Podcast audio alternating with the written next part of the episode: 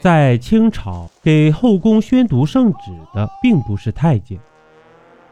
说到宣读圣旨，脑海中大多会出现这样的画面：一名太监一手持拂尘，一手托着圣旨来到跟前，用尖细的嗓音念道：“奉天承运，皇帝诏曰。”不对，而且大错特错。在清代的后宫里，负责宣读圣旨的是由专门的女官。他们的职责就是将皇帝的圣旨或者朝廷里的重大事件安排宣布或传达给后宫相关的人员。比如，按照清代康熙皇帝晋封静敏皇贵妃的过程来说，首先，这道晋封的旨意会下发到礼部核定封号，但具体是叫温贤皇贵妃还是叫静敏皇贵妃，上报皇帝许可。定好封号之后，再由工部制作相应的册书，也就相当于今天的证书，并雕刻相应的印玺，也称之为宝印。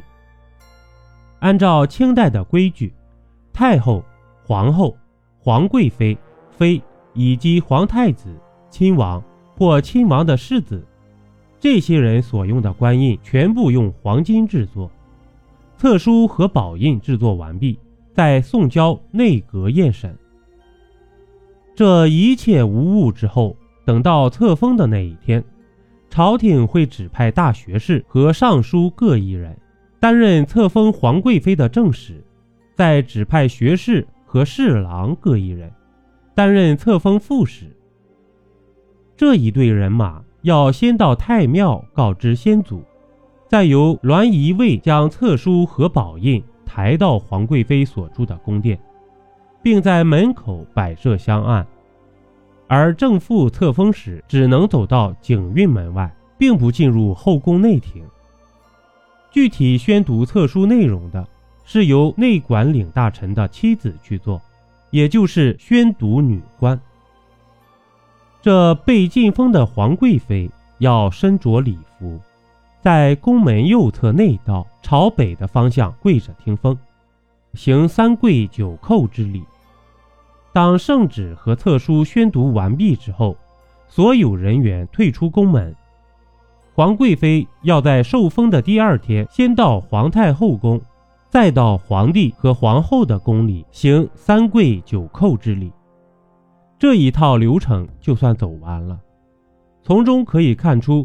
宣读圣旨和册书的是女官，自始至终没有太监什么事。那么清代宫廷里有没有女官设置呢？有，也没有。为什么说有呢？因为清代在实际运作过程中确实有女官的存在，而且在记录里也确实能看到，而且还不少。根据一份雍正继位元年。所要赏赐人员的清单来看，里面就有赏赐册封后妃宣读圣旨的女官。雍正元年十二月十二日赏宣宝文女官共三十四人，郎中二打女人、戴泽女人、巴尔赛女人、乌拉代女人，银一千八百两，缎一百八十匹。在上面的赏赐记载来看，圣旨里用的是“女官”这个词。同时能看到宣读圣旨的也是女官，从中可以证实有女官的存在，并且宣读圣旨的不是太监。但为什么又说没有呢？因为这些官职在大清会典里查不到具体的名称和品级，但能查到礼仪性质的诰命夫人，所以这些可能是所谓的命妇一类职务。更多的是充当的临时性质的公办，是介于诰命夫人和女大臣之间的一种存在。所以，雍正的圣旨里并没有出现相关人的具体姓名和职位，只是用其丈夫的名字代称为某某女人。但是这些女官是有月俸的，有点像今天的在职而不在编的意思。具体这些女官的来源。大多是由内管领的妻子来担当。所谓的内管领，是清代设在内务府之下的一个管理机构，主要负责内廷后宫的衣食住行以及内廷的各种修缮，级别是五品。康熙年间的内廷共设有三十个内管领，这些人的妻子就是宣读圣旨的人员。清朝外人想进入内廷就不可能，以清代对后宫管理之严格。就连非亲生或抚养长成的母妃，年龄不满五十岁都禁止和皇子见面，更不要提什么某个皇子阿哥跟后妃产生恋情，这纯粹是无稽之谈。其实想想也就很明白了，例如册封皇后或贵妃等等，这等的朝廷大事，怎么可能让一个太监来宣读圣旨呢？